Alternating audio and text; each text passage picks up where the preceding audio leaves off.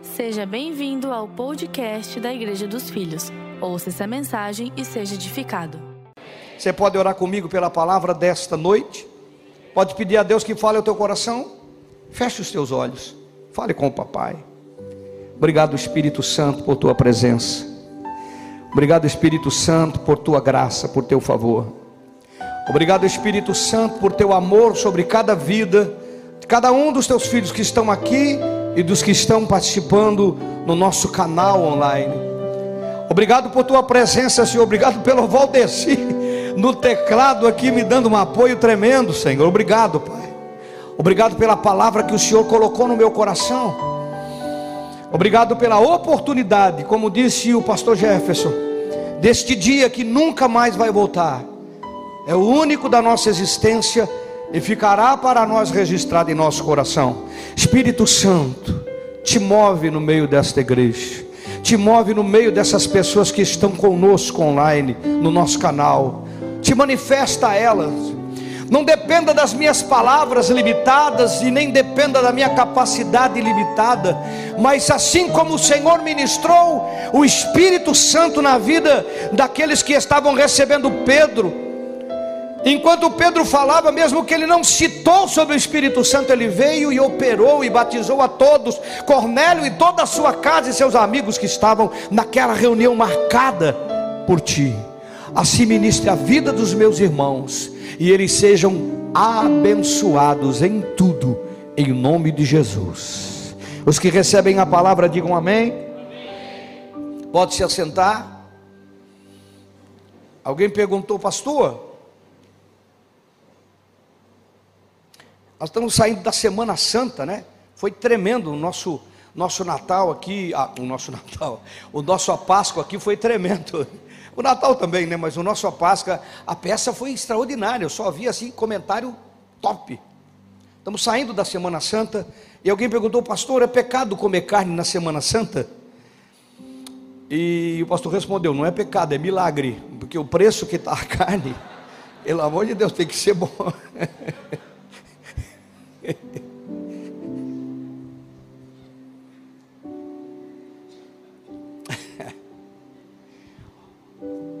Vai ter final agora de semana o encontro de mulheres. Vai ser tremendo, com certeza. E vai ter ao mesmo tempo o experience, é isso? I don't know speak English. Eu não hablo espanhol, pero só hablo português, né? Experience. E vai ter um circo aqui participando. Vai ter louvor, vai ter adoração, vai ter canção, vai ter unção, vai ter tudo. Vai ter um circo final deu seu nome. Não é só para jovem, solteiro ou casado, é para todos. Vai ser sexta e sábado. Vale a pena, pessoal. Aliás, eu falei de manhã uma coisa importante: é a oportunidade, já que é, é experience, é opportunation. Gostou do meu inglês? É a oportunidade de você trazer um amigo uma amiga, alguém da, do trabalho, do colégio, da família, diz: Olha, vai ter um círculo na igreja. Eu digo: Ué? Um círculo na igreja? Isto? E ele vem nem que seja de curioso. Um círculo na igreja, né? E oportunidade de trazê-lo, porque ele vai vir por causa do circo, mas Deus vai ministrar a vida dele, e ele vai então ser ministrado pela presença de Deus nesse ambiente. Aproveite essa oportunidade, dê o seu nome no final. Tem uma inscrição, é pequena e vale muito a pena. Vale muito a pena mesmo. Então você que não vai no encontro, você que a esposa vai, venha, participe, esteja. Vai ser muito bom. Amém, filhos de Deus? Quantos estão tristes, digam amém. Olha, eu tenho um triste, pode ser. Eita, essa é antiga, né, rapaz? brincando, viu? Não sei quem falou, mas é brincadeira. Aleluia. Há uma presença de Deus aqui. Se fosse cantar das antigas, é há uma unção, já posso sentir. Verdadeiramente. Eu disse, Senhor, o que eu ministro? O pastor Tiago me deu incumbência e está aqui domingo. O que eu ministro para o teu povo? Não conheço vocês, a maioria de vocês. É, igreja é muito grande hoje. Eu não tenho contato com a grande maioria. Eu tenho contato com o pessoal é, do, do, do meu tempo de pastoreio, de gestão de pastor, o pastoreio continua. O Espírito Santo conhece a igreja, conhece a sua vida, conhece o porquê. E ele falou: fala da minha grandeza e da brevidade da existência do homem. Eu disse, Senhor, isso é muito forte. É forte. É muito tenso, é muito grande. E eu até arrumei uma mensagem B, sabe aquela mensagem B? Eu estava quase para conceber um, um, um, Ismael. Em vez de ser Isaac, eu queria um Ismael. Fazer do meu jeito, né? Eu vou deixar uma mensagem B, porque digo, Senhor, como é que eu vou falar da tua grandeza? Da brevidade da vida eu posso falar, porque hoje a gente conversa com o pessoal da minha geração, que passa rápido, né? Passa rápido. Hoje aqui ele passa rápido, é a idade da gente, né? Passa rápido. Os netos chegaram. Mas falar da tua grandeza. Nós cantamos canções. Nós falamos alguma coisa. Mas você tem consciência da grandeza? Você tem como definir essa grandeza? E ele me levou ao versículo que está dentro de Isaías, no capítulo 40. Ao versículo não, capítulo inteiro. Que ele se apresenta ao povo de Israel ele faz uma apresentação ao povo de Israel, falando da sua grandeza. Mas ele começa com uma profecia de João Batista e trazendo ao homem a consciência da brevidade da sua existência. Mas eu não consigo entender como é que alguém deixa de servir no altar, deixa de servir no corpo, deixa de se envolver com Deus. Eu não consigo entender. A única coisa que eu tenho como resposta é que essa pessoa não entendeu a brevidade da vida, a fragilidade da existência. Por mais que a gente vai velórios e velórios, por mais que a Covid, que já está ficando como lembrança na nossa história, e que levou dezenas, centenas, milhares, e o culpado é o Bolsonaro, estou brincando, pessoal. Por mais que tenham morrido amigos de perto, amigos de longe, conhecidos, familiares, parece que nunca chega a nossa vez. Parece que a gente não para para pensar. Às vezes eu converso com pessoas, e eu digo para ela, eu já tenho duas gavetas no municipal com mármore na frente, frente para a avenida, vista panorâmica. E as pessoas, meu Deus, fala isso, pastor. Por que, que não? Eu digo, se deixar, vou escolher a minha urna ainda, para ninguém escolher uma porcaria para mim, vai ser uma urna top. Estou brincando, mas se escolheria, não tem problema nenhum. Porque eu vivo, e olha que eu vivo bem a vida, é? com a minha esposa, nós somos alegres, somos felizes, uma família abençoada, eu tenho tudo, mas eu sempre estou com o olho na eternidade, porque é a única realidade da nossa existência tudo aqui é improvisado e passageiro. Tudo aqui é temporal. Você é pai por um tempo, mãe por um tempo, filho por um tempo, esposo, esposa por um tempo, vô e vó por um tempo, empresário por um tempo. Tudo que você é por um tempo, não é para sempre. A eternidade é para sempre e nos foi oferecido. Vamos ler comigo? Isaías capítulo 40,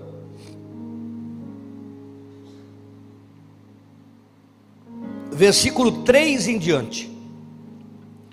Eu vou ler aqui para ficar mais fácil para mim. Voz do que clama no deserto, está falando de João Batista, e a profecia de João Batista, falando do Deus que ia se manifestar, ia se revelar ao povo, à nação, ao homem. Voz do que clama no deserto, preparai o caminho do Senhor, endireitai no ermo, vereda a nosso Deus todo vale será aterrado e nivelados todos os montes e montanhas. O que é torturoso será retificado, e os lugares escabrosos aplainados. Alguém está aí não? A glória do Senhor se manifestará a toda a carne, e verá, pois, a boca do Senhor o disse Eu queria que você compreendesse essa profecia se cumpriu em João Batista. Se cumpriu em João Batista.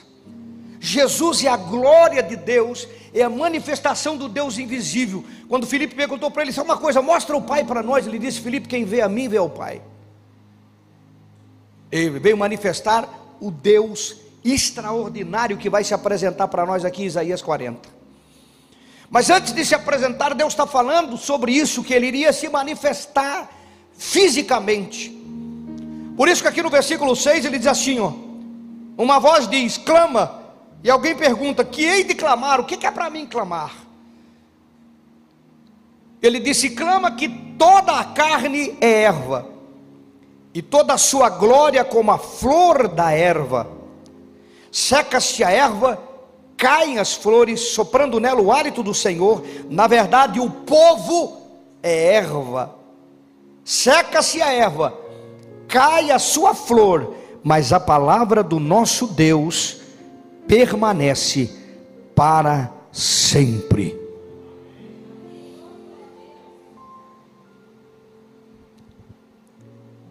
Quando João disse: Eis o Cordeiro de Deus que tira o pecado do mundo, ele disse: Vem um depois de mim que eu não sou digno de desatar as sandálias. Ele estava falando do Deus encarnado. E Deus está falando, clama, fala para o povo, para o povo ter pelo menos a noção de entender que o povo é como erva. Ele não disse como árvore, porque de líder o povo é como árvore. Árvore tem vida longa, tem árvore de 100 anos, 200, 300. Ele falou do capim. Pedro faz menção disso, dizendo que é como a, o capim que nasce no telhado, que de manhã nasce, o sol bate, à noite está morta. Tiago faz menção desses versículos também na sua carta, dizendo da brevidade da nossa existência. Nós vivemos uma igreja nessa geração no mundo, centralizou muito no que Deus faz pelo homem, isso é bom, mas esqueceu às vezes de mostrar a grandeza desse Deus ao homem. Eu fiquei pensando, Senhor, tu quer tu fala da tua grandeza? Eu digo, é introduz dessa forma. Nós não somos árvore, nós somos erva. Todo homem é como erva, nasce, floresce, cai a flor e morre. Que definição simples, mas tão profunda da nossa existência. A expressão que ele diz, a palavra do Senhor permanece para sempre. Ele não está falando de uma expressão, ele está falando daquilo que Deus declarou para existir. Quando ele diz, o homem é como Eva e morre, mas a palavra do Senhor permanece, é o que ele falou, vai permanecer, permanece. Por isso que Deus fala pouco, que tudo que nós conhecemos foi feito porque ele falou. Disse Deus: haja, haja peixes, haja animais, haja, haja, haja, haja árvores, haja luz, haja firmamento, separe-se a água, apareça a poça, tudo foi falado, e ela permanece para sempre. O homem foi feito do pó, e por causa do seu desprendimento, ou do seu falta de compromisso com Deus, volta ao pó o corpo que Deus deu. A presente geração tem pouco contato com a grandeza de Deus, muito pouco. Corrigir uma coisa aqui. A presente geração tem pouco contato, contato com a grandeza do eterno. A religião atual, ela diluiu isso e transformou a grandeza no eterno em alguns ritos. A consequência disso é que as pessoas às vezes, usando aquela máxima, não diga para o seu problema que. Não diga para Deus que você tem um grande problema, mas diga para o problema que você tem um grande Deus. Às vezes as pessoas ficam perdendo sono, passando lutas, angustiadas, atribuladas, porque elas não têm a compreensão do Deus que elas se relacionam elas não têm consciência, elas não param para pensar o Deus que elas se aproximaram, que as escolheu no meio da multidão e no meio dos familiares. Eles não têm essa compreensão. E por isso oram um pouco, por isso busca um pouco, aprende pouco, lê pouco, não tem devocional, aquilo que chamamos de devocional, vida diária com Deus. Recorre pouco a Deus esta geração, porque não entende a grandeza do seu Deus. Sabe que Ele é grande, mas acha que não pode fazer na sua vida o que fez na vida de uma geração que já passou. Nós temos em Juízes, no capítulo 6, a história de Gideão. Gideão era alguém que tinha a compreensão do que Deus tinha feito aos seus antepassados, mas não tinha a consciência do que Deus podia fazer na sua geração, que não sabia da grandeza do seu Deus. Quem conhece Bíblia e conhece a história, sabe, enquanto prepara para mim Juízes capítulo 6, versículo 13. O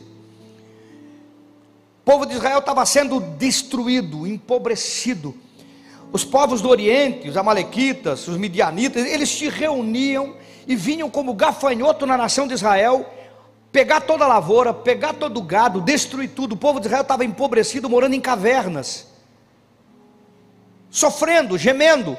Um povo que saiu do Egito, atravessou o deserto e venceu os filisteus, amorreus, os jebuseus, jerezeus, toda aquela nação, depois de Jericó, foram destruídos para o povo de Israel, agora estava sendo moído pelos povos do Oriente à sua volta. E o anjo parece, aparece a Gideão: Gideão, tu é um invalente. Vamos libertar esse povo. Alguém está aí não? Então, Gideão é um exemplo geracional que sabia sobre o que o seu Deus tinha feito aos seus antepassados, mas não imaginava como poderia mudar a sua situação atual. Encontrou para mim, Juízes capítulo 6, versículo 13. Olha lá, ele diz assim: Ah, Senhor, se o Senhor está conosco, por que aconteceu tudo isso? Onde estão todas as suas maravilhas que os nossos pais nos contam, quando dizem: Não foi o Senhor que nos tirou do Egito, mas agora o Senhor nos abandonou e nos entregou nas mãos dos midianitas. Alguém está aí não? Ele sabia de um Deus que fazia, mas não tinha ideia de um Deus que podia fazer na vida dele, porque não tinha compreensão da grandeza do agir e do sobrenatural desse Deus. Pessoas hoje, hoje, sabe de um Deus que já fez coisas extraordinárias e faz, mas às vezes não consegue imaginar o que Deus pode fazer na sua vida, porque talvez não tenha um peso, uma compreensão do Deus que Ele está se relacionando, o Deus que Ele está se relacionando. O Eterno se apresenta ao povo de Israel em Isaías 40. O Eterno fala de si mesmo ao seu povo. Tem um motivo, no final você vai entender o motivo. Presta atenção no que ele fala de si próprio.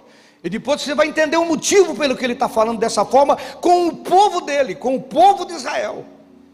Assim como você é nação de Israel, como você é nação santa, como você é filho de Abraão pela fé, é filho de Deus, como você tem cantado e crido, e às vezes não tem compreendido a grandeza desse Deus. E ele começa se apresentando, Isaías 40, no versículo 12 ao versículo 18, ele começa dizendo, do 12 ao 18, olha lá, quem na concha da sua mão mediu as águas e tomou a medida dos céus a palmos, quem recolheu na terça parte de uma vasilha, que é chamado de efa, é? o pó da terra e pesou os montes em balança romana e os, as montanhas em balança de precisão. Quem está aí, irmão? Eu vou lendo parte com você. O poder de criação e a precisão na riqueza de detalhes do nosso planeta. Deus disse que ele, os mares, ele pegou na concha da mão. Alguém já teve na imensidão do mar. Alguém já fez um cruzeiro, já andou de barco no, no mar? A gente fica assustado. Ele pegou os mares na concha da mão, os mares na concha da mão. As montanhas, os vales, os morros, ele mediu Por que, que ele mediu? A precisão da criação. Tem uma ciência chamada de isostasia, que fala do equilíbrio do que tem de massa no planeta. Isostasia. Uma ciência que diz que se saísse um pouco de gelo de um polo e o planeta saísse um grau do seu eixo, acabou o planeta.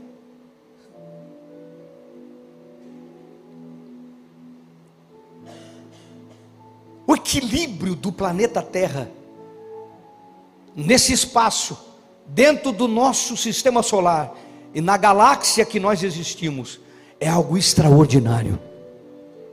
Nós vemos filmes e filmes de cometas que passam, e realidades também, que se um cometa pegasse no planeta, pronto, tchau, tchau planeta, tchau terra.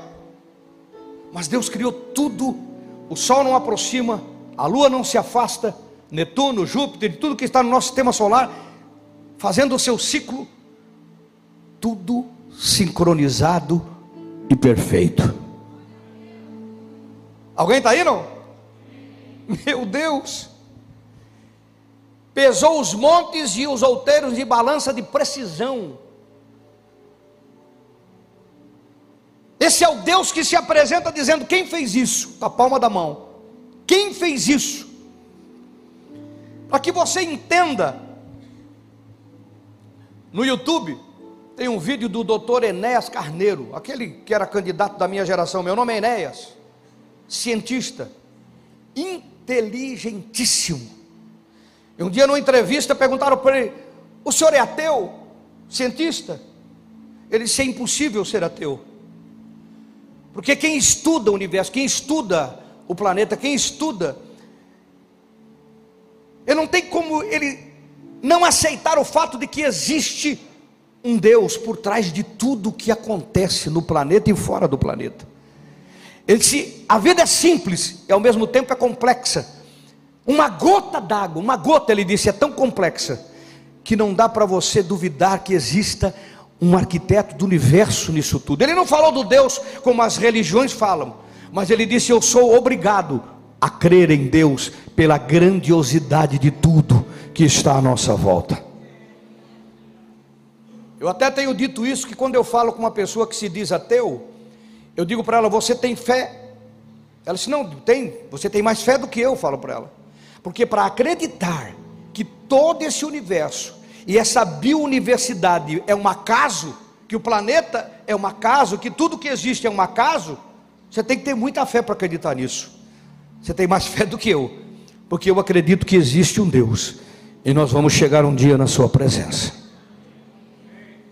Esse Deus extraordinário, esse Deus que talvez você tenha compreendido um pouco porque Jesus veio mostrar o seu amor. E nós estamos falando hoje de algo muito profundo, muito forte sobre a sua realidade. E que talvez você nunca tenha tido a compreensão desse Deus, da grandeza desse Deus, o Deus que você se envolve, o Deus que te ama, o Deus que te convida, o Deus que te encontrou, o Deus que te salva. Como você vai talvez ver nessa noite. E se já o teve, aleluia, porque eu me impressiono com isto. Olha bem, irmãos. Aliás, eu gostaria que colocasse aquela imagem que eu pedi, as pessoas estarem vendo. Paulo chegou em Atenas, Grécia, e ele encontrou um povo idólatra. Essa imagem era para estar ali quando eu estava falando, para você entender que a Terra, o terceiro planeta depois do Sol, e aquele pontinho que você vê é a Lua. E nós somos um dos menores do nosso sistema solar. Dentro daquele planetinha, no meio do universo, da nossa galáxia apenas está eu e você, num pedacinho do planeta. Ali está todo o nosso orgulho, nossa vaidade, nossa prepotência, nossos sonhos, a nossa alegria, a nossa beleza, nossa sabedoria, a nossa existência por um período de tempo. A primeira vez que eu tive contato com uma imagem semelhante, eu chorei de ver como Deus é tremendo na sua criação. Deus que criou todas essas coisas. Presta atenção. Paulo estava lá falando para um povo idólatra, ele encontrou um altar. E esse altar, você que está em casa, esse altar era um altar que dizia ao Deus desconhecido. Tem um, toda uma história por trás disso, de doença, do passado, preparando para aquele momento que eu não vou entrar, o tempo não permite. Mas presta atenção. Paulo tomou aquilo, entendendo do que se tratava, e falou do Deus desconhecido para o povo de Atenas. Paulo pregou sobre esse Deus para eles, que se manifestou na pessoa de Jesus, que veio ao mundo e se encarnou para ser o salvador daqueles que creem e que são chamados segundo a sua graça. Agora, entre tudo que Paulo falou, ele mostra uma realidade muito grande para nós compreendermos. Livro de Atos, capítulo 17, versículo 24 ao versículo 28.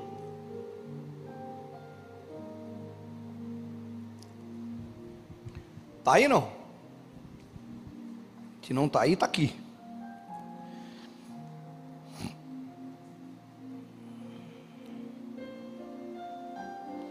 Alguém dá um amém aí, por favor, não? Vamos ajudar o pessoal da mesa ali. Apareceu? Apareceu. O Deus que fez o mundo e tudo o que nele existe. O mundo não é o planeta Terra, é o mundo. E tudo o que nele existe.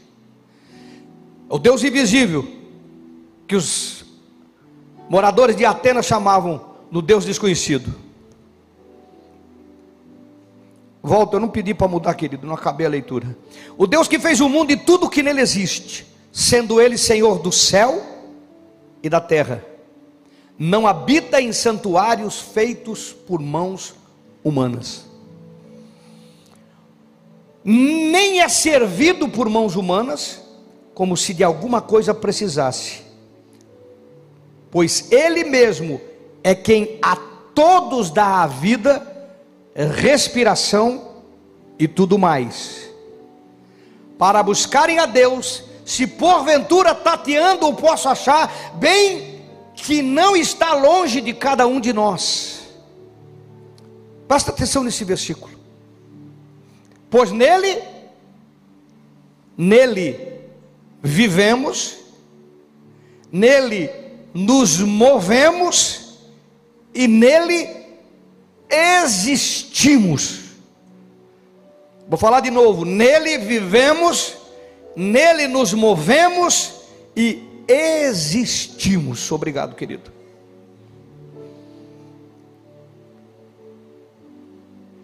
Tem uma canção que diz que ninguém explica Deus, e não tem como explicar.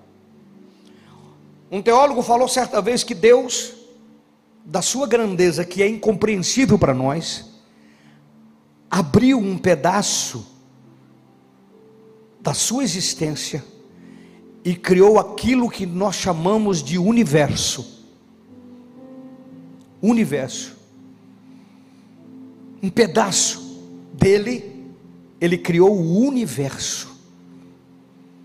O universo não é a nossa galáxia. E dentro do universo nós existimos na nossa galáxia e no nosso planeta. Deixa lá a imagem do planeta para mim. A existência desse Deus é a existência que nós estamos dentro dele.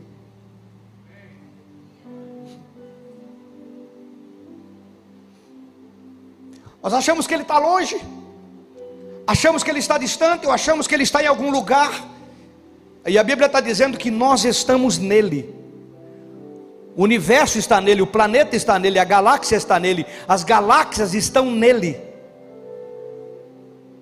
Você está me ouvindo, irmão? Você está crendo? Que você precisa entender esse mistério para entender o que ele vai falar de si mesmo para o seu povo. Entendermos o Deus que nós nos, estamos nos relacionando, o Deus que você vem todo domingo para cantar, para falar, para adorar, para orar, o Deus que conhece a sua vida mais do que você imagina, o Deus que você não tem como explicar a sua grandeza e a sua realidade. Então, assim como o nosso corpo tem micro-organismos, todo o corpo, todo o nosso corpo tem micro, mora em nós, está em nós, vive em nós. Assim nós somos dentro do da existência de Deus. O universo assim é dentro da existência de Deus. As galáxias são dentro da existência de Deus e nós estamos dentro disso num planeta. Eu quando estava meditando sobre isso, eu lembrei do daqueles um filme muito antigo, os Homens de Preto, que eles abriam um negócio assim, tinha um pai, tinha uma, tinha uma nação dentro de um, de um vaso, sei lá o que era aquilo. É? Ali era o mundo deles. Me veio aquilo na memória, porque nós estamos dentro de Deus e tudo que achamos da grandeza da nossa vida e da existência, por isso que ele diz que a nossa vida é uma erva, como nasce num dia e morre no mesmo.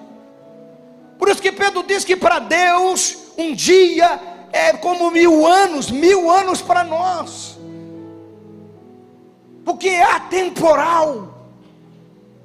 Estamos dentro dele. Eu não sei se você está me entendendo, mas se estiver entendendo aí, dá um glória a Deus, por favor.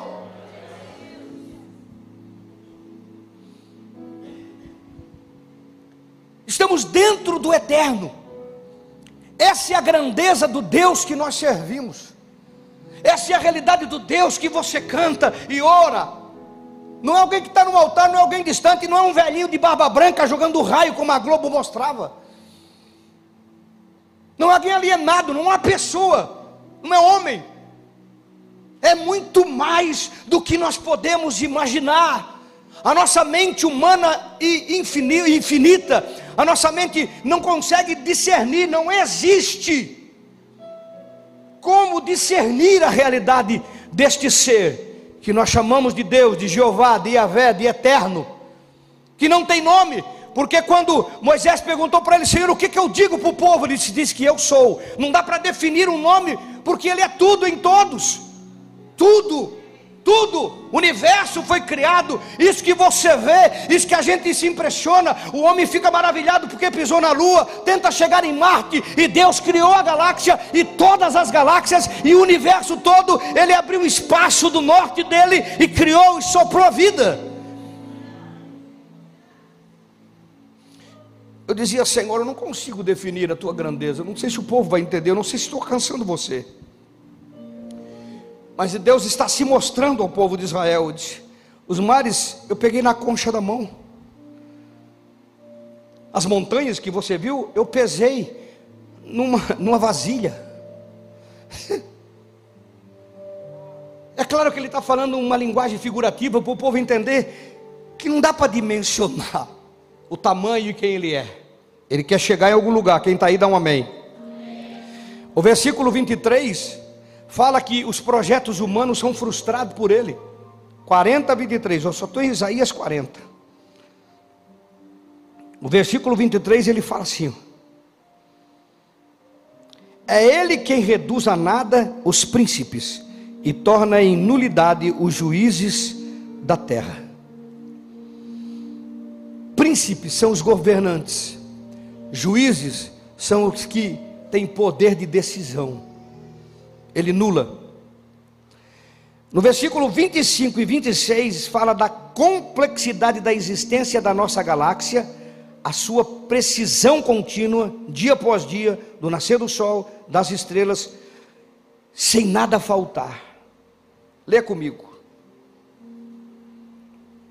A quem, pois, me comparareis para que eu lhe seja igual? Versículo 25, diz o santo. Levantai ao alto os olhos e vede quem criou estas coisas? Aquele que faz sair o seu exército de estrelas, todas bem contadas, as quais ele chama pelo nome, por ser ele grande em força e em poder, nem uma só vem a faltar. Alguém está aí não? Deus está dizendo, sabe, são, são milhões de estrelas. Ele disse, elas saem e eu chamo pelo nome. Nenhuma deixa de existir. Segundo a NASA, só de planetas potencialmente habitáveis na nossa galáxia são 300 milhões. Planetas habitáveis, potencialmente, fora as outras que não são. 300 milhões de na nossa galáxia. Planeta semelhante à Terra. Ele te chama pelo nome. E segundo é um telescópio aqui chamado Hubble, que é um campo ultra profundo, ele estimou que no universo observável, quer dizer, onde consegue alcançar, existam cerca de 200 bilhões de galáxias. Estamos vendo uma terrinha no nosso sistema solar, não é na nossa galáxia. Tem 200 milhões, 300 milhões de planetas semelhantes, distantes. E são 200 bilhões de galáxias como a nossa, que a gente não consegue nem chegar perto. Foi Ele que criou.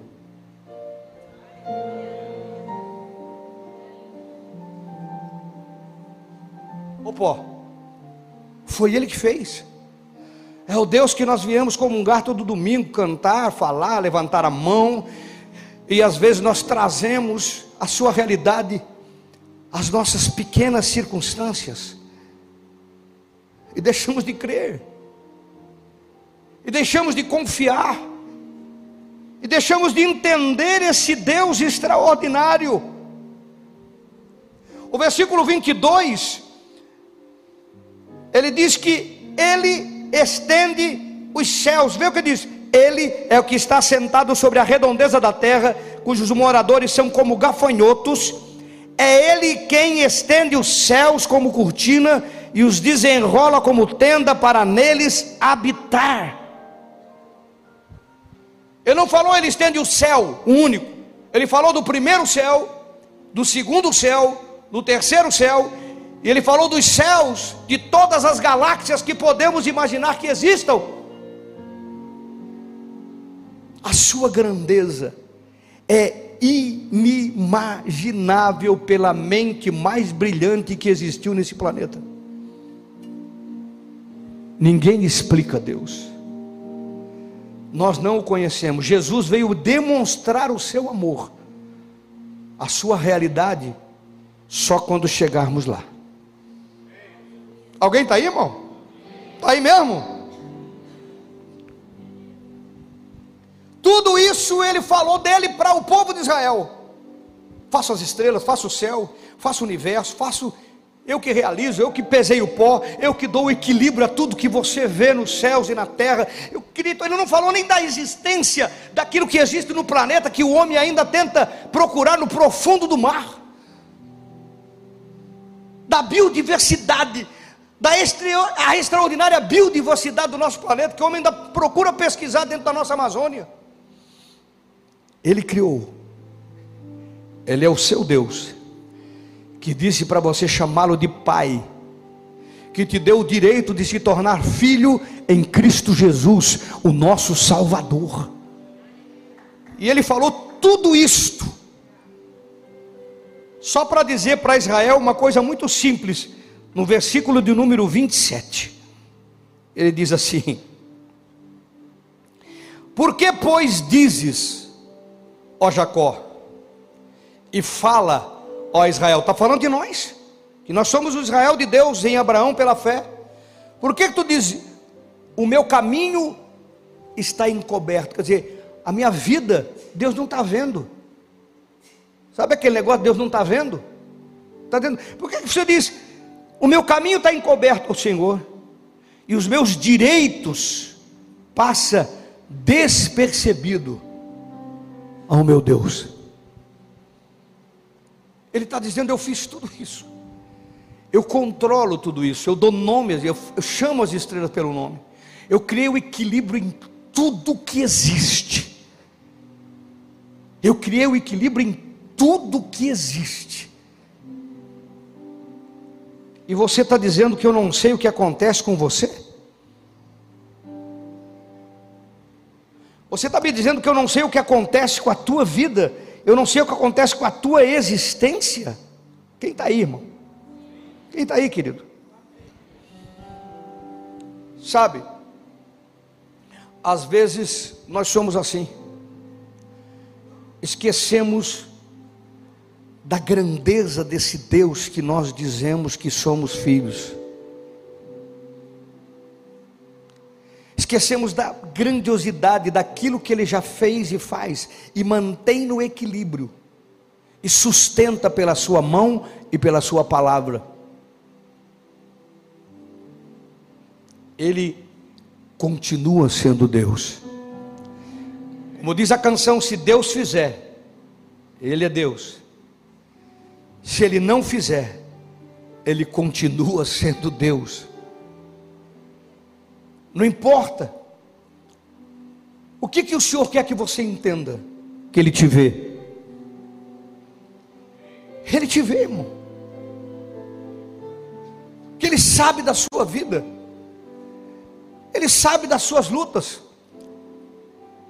Um Deus que tem essa dimensão, um Deus que existimos dentro dele. Vou usar uma metáfora simples para você ter a noção do que eu estou passando para você, ou já tem ela. Quando o teu corpo está doendo em algum lugar, você não sabe? Quando tem alguma coisa no teu corpo, você não sabe, você não percebe? O teu corpo não demonstra aquilo que está acontecendo. Se nós existimos em Deus, em Cristo Jesus como filho, a sua vida não está fora do alcance daquele que fez e faz todas as coisas. Ele sabe. Ele entende, Ele pode, Ele determinou a nossa existência nesta geração, Ele determinou a nossa existência nesse tempo, Ele determinou a nossa existência nesta vida. O tempo, a família, o porquê e agora, Ele nos permitiu atravessarmos a Covid onde tantos que nem imaginávamos ficaram. Ele nos permitiu estar aqui. Ele nos se fez conhecido a nós pelo Espírito Santo. E você acha que ele não sabe dos teus problemas, das tuas lutas, das tuas dificuldades, das tuas doenças, das tuas. Acha que ele não sabe do que você está vivendo? Nada está encoberto ao Senhor na sua existência. O versículo 29 diz que não importa como você está agora, ele muda a sua situação. Ao fraco, ele dá força, ao desanimado, ele dá ânimo.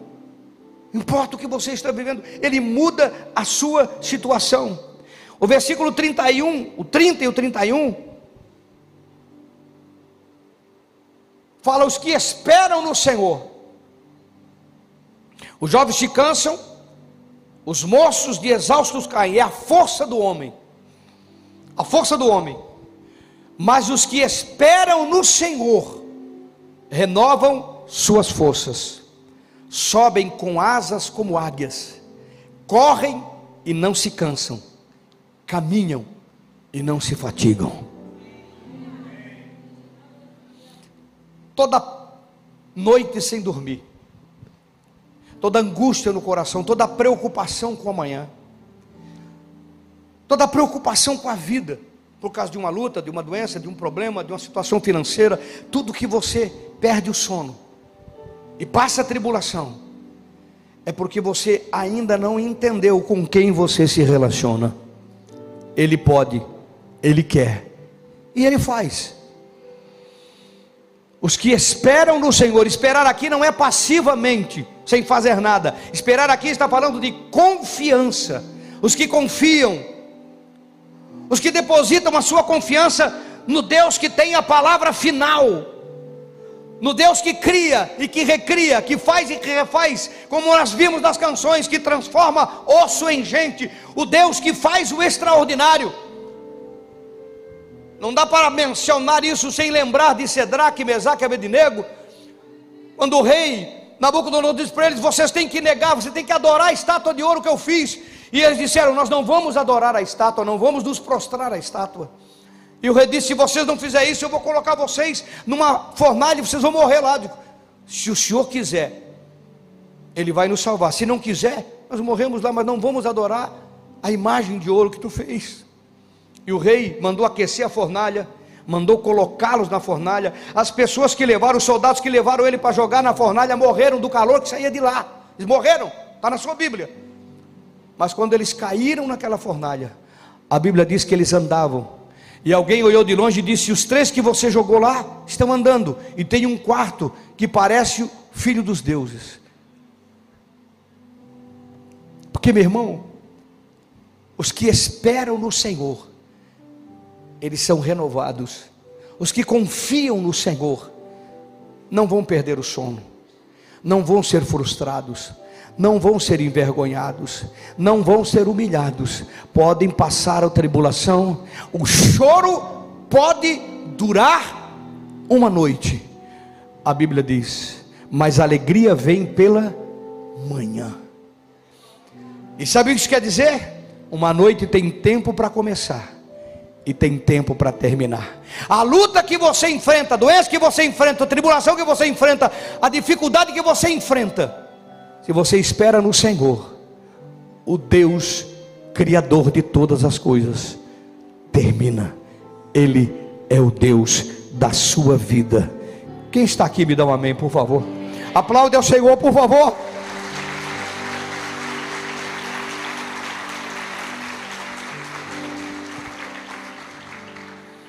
E para que você tenha compreensão do cuidado de Deus com você, esse Deus que criou os detalhes de tudo que estão registrados. Ele coloca aqui de uma forma muito simples. No livro de Lucas, no capítulo 12, no versículo 7. Até os cabelos da vossa cabeça estão contados. Não temais, vocês valem mais do que muitos pardais. Alguém conta cabelo de cabeça aí? Eu não, por exemplo, né? Mas alguém conta? Não. Ninguém conta cabelo de cabeça. Cabelo cai no chão, a pessoa varre e bota no lixo. Mas o Senhor está dizendo: o cabelo da sua cabeça está contado. Esse Deus extraordinário. Não dá para definir, irmão. Nós chamamos de eterno, de Jeová, de Deus, de Yahvé, de eu sou mas não dá para definir. Ele disse: Eu contei o cabelo das suas cabeças. O cuidado dele é tão meticuloso, é tão detalhe, que ele sabe quantos cabelos você tem na cabeça e sabe por que eu perdi os meus. Ele sabe. Ele sabe. Porque ele é o Deus da sua vida. A pergunta é, querido: quais são os teus medos? Ele disse: Jacó, por que você pensa que eu não sei o que está acontecendo com você? Israel, por que você pensa que eu não sei dos teus problemas? Quais são os teus medos diante de um Deus tão extraordinário? Quais são as suas dúvidas diante de um Deus tão extraordinário? Com quem você pensa que está se relacionando? Quem você pensa que é Ele? Para você achar que ele não sabe do que está acontecendo. A palavra é confia. Os que esperam, os que confiam no Senhor, não esperam na força do jovem, na força do homem, na força do. Não. Os que confiam no Senhor renovam as suas forças, sobem com asas como águias. Sabe o que quer dizer? Quando tem uma tempestade, a águia ela sobe além da tempestade, a tempestade fica abaixo dela. Quem já andou de avião sabe disso. Você está no avião, está um sol lindo, você desce e está chovendo. Você está acima da tempestade. É isso que o versículo está falando. Quando você espera em Deus, Ele vai te levar numa dimensão que os problemas vão ficar abaixo de você. Corre, não se cansa. Anda, não se cansa. O cansaço é a falta de confiar no que o Deus da sua vida pode fazer por você. Fique ligado conosco. Em breve teremos mais conteúdos para abençoar a sua vida.